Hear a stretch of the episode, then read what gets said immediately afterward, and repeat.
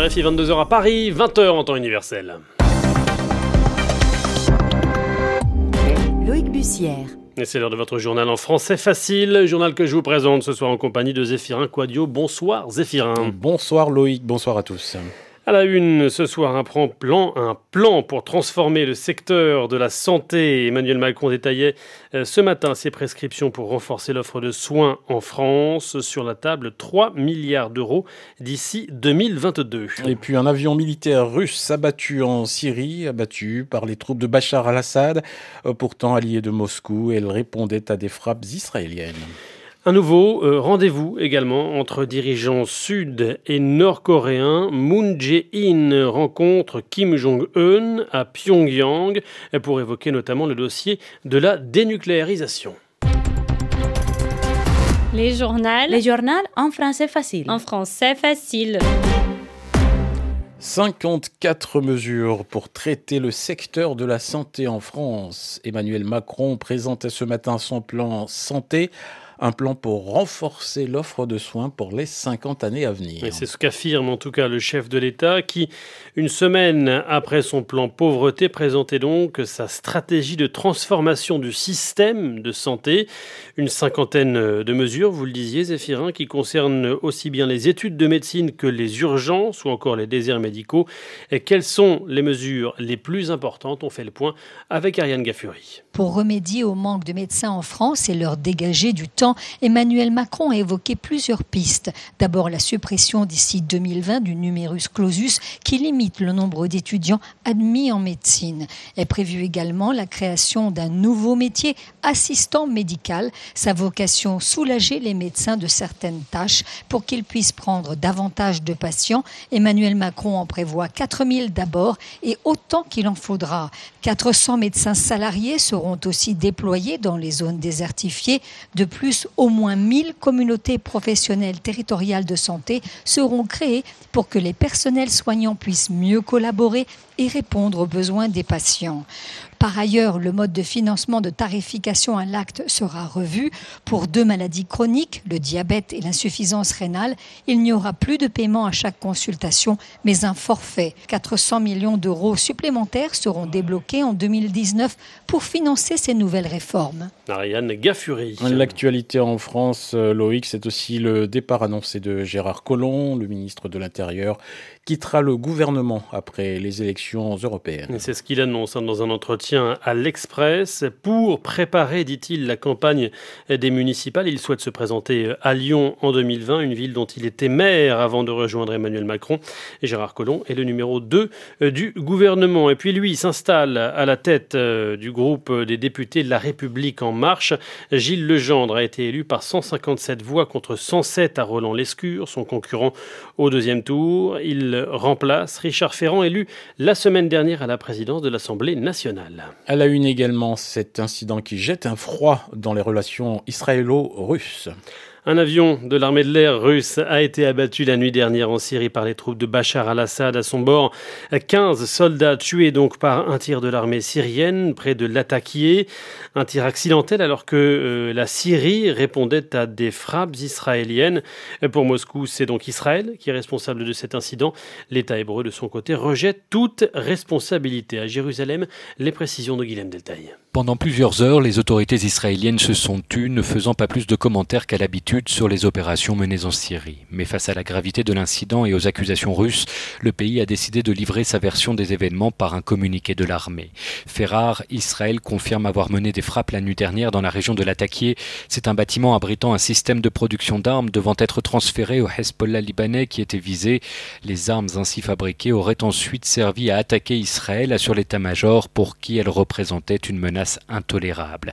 L'armée israélienne assure également avoir mené une enquête préliminaire sur l'incident et de son point de vue, le tir syrien n'était pas justifié tous les avions israéliens étaient alors de retour dans l'espace aérien national, assure-t-elle, et elle affirme que l'avion russe n'était pas dans la zone d'opération au moment des frappes israéliennes.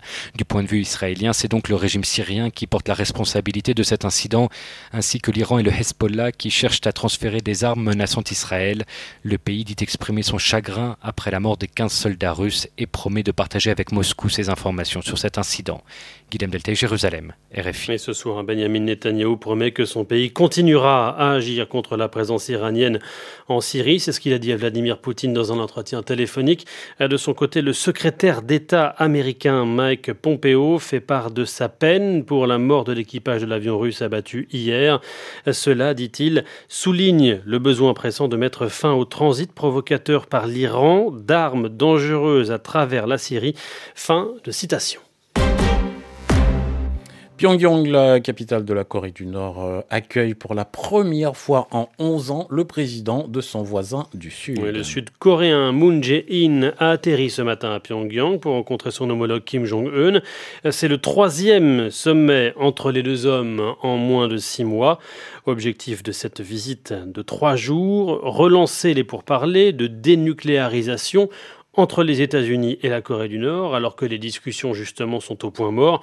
Et pour y parvenir, la Corée du Sud compte bien utiliser l'argument économique, Frédéric Ojardias. 17 grands patrons sud-coréens accompagnent le président Moon Jae-in lors de ce sommet à Pyongyang, notamment les chefs et héritiers de mastodontes tels que Samsung, LG ou Hyundai.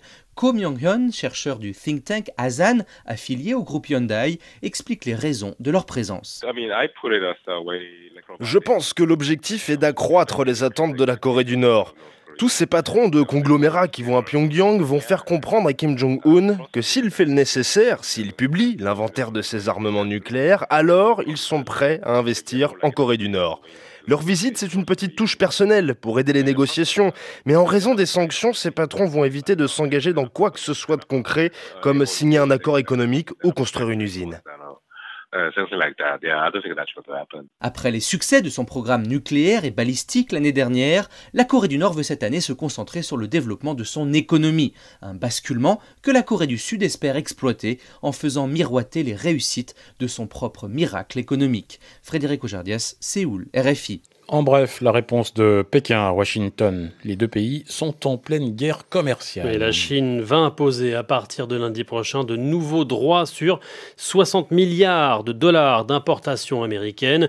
Une annonce qui intervient dans la foulée de celle de Donald Trump qui compte taxer 200 milliards de dollars d'importation chinoise également à compter de la semaine prochaine. Le football est le premier tour de la Ligue des Champions. Et ensuite, tout particulièrement ce soir, Liverpool, PSG et Monaco Atlético Madrid. On joue la deuxième mi-temps et à Liverpool, ce sont les Reds qui mènent 2 buts à 1 face au Paris Saint-Germain. L'Atlético Madrid mène 2 buts à 1 également contre Monaco. Et puis lui, il ne vise pas euh, une étoile de champion d'Europe, mais bien la lune. Lui, c'est Yusaku Maezawa, le premier touriste de l'espace. Il devrait s'envoler en 2023 à bord d'un appareil de SpaceX, la société de transport spatial d'Elon Musk, qui a dévoilé le nom de son premier client de ce voyage pas comme les autres, sans toutefois préciser le prix du ticket. Le milliardaire qui a fait fortune dans la ligne de, dans la vente en ligne de vêtements devrait être accompagné de 6 à 8 artistes qu'il compte inviter. Un périple exceptionnel donc pour Yusaku Maezawa. Pourtant au Japon, il se considère comme un rêveur et un homme ordinaire. Son portrait par Frédéric Charles. C'est un passionné, un anticonformiste mystérieux, Yusaku Maezawa. Avant de devenir l'un des plus jeunes milliardaires de la planète, il se passionne pour le skateboard, le rock japonais. Il devient le batteur du groupe Switch Style. En suivant une petite amie âgée de 18 ans en Californie, il tombe amoureux de l'art, de la musique et de la mode américaine. De retour à Tokyo, Yusaku Maezawa oublie le rock et le skate. Il crée la société Zozotown et fait fortune dans la vente de vêtements en ligne. Ce fondateur de la plus grande galerie marchande de mode en ligne du Japon se passionne alors pour l'art contemporain. Il devient célèbre en déboursant 110 millions de dollars pour une œuvre de l'artiste new-yorkais Jean-Michel Basquiat. Il rafle des œuvres de Picasso, Andy Warhol et se pose en mécène du XXIe siècle. Il jure être un collectionneur ordinaire, sa fortune est équivalente à celle de Donald Trump, il a un compte Instagram, mais est méconnu du grand public japonais. Frédéric Charles, Tokyo. RFI. RFI où il est 22h et presque 10 minutes euh, à Paris, 2 heures de moins en temps universel. C'est la fin de ce journal en français facile. Merci de l'avoir suivi. Merci d'être fidèle à la Radio Mondiale.